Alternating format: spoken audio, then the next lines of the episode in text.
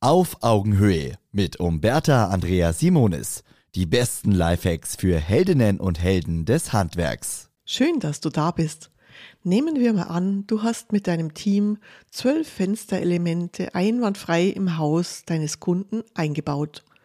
Der Tag war lang und ihr sehnt euch nach Feierabend. Absolut verständlich.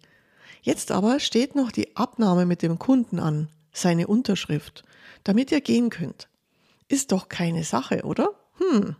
Schauen wir mal darauf, was dabei schiefgehen kann. Hier nun sechs Situationen, die eine Abnahme zum Scheitern bringen und dir schaden können. Im Vorfeld wurde der Termin zur Abnahme nicht genau besprochen und jetzt, wo du die Abnahme machen willst, hat der Kunde keine Zeit. Und es ist niemand da, der verantwortlich die Fenster abnehmen kann und unterschreibt. Hm, ungünstig für dich. Du hast keinen technischen Check-up zum Schluss mehr gemacht. Und so ist dir eine kleine technische Feinheit entgangen. Bei der Abnahme bleibt ausgerechnet dieser kleine Fehler jetzt beim Kunden im Gedächtnis hängen, auch wenn alles andere passt. Sehr schade. Aus Zeitgründen habt ihr das Umfeld der Fenster nur oberflächlich gesäubert. In dem ein oder anderen Winkel findet man also noch Sägestaub.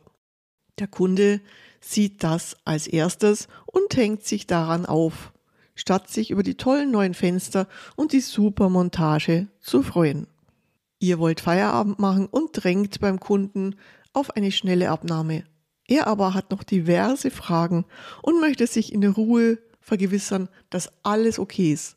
Dein Satz, wir haben eigentlich schon Feierabend, ich bräuchte da jetzt noch eine Unterschrift, stößt beim Kunden auf Unverständnis und dann wird es wirklich länger. Im Laufe der Montage ist euch ein Missgeschick passiert, ein kleiner Schaden ist im Parkett des Kunden entstanden. Statt dies im Abnahmeprotokoll schriftlich mit aufzunehmen und so dem Kunden mehr Sicherheit zur Schadensregulierung zu geben, sagst du, wegen dem Schaden meldet sich dann jemand aus dem Büro. Der Kunde ist damit absolut nicht zufrieden und der letzte Eindruck, der bleibt, ist verdorben. Der Kunde ist begeistert über die extravagante Profilfarbe seiner neuen Fenster.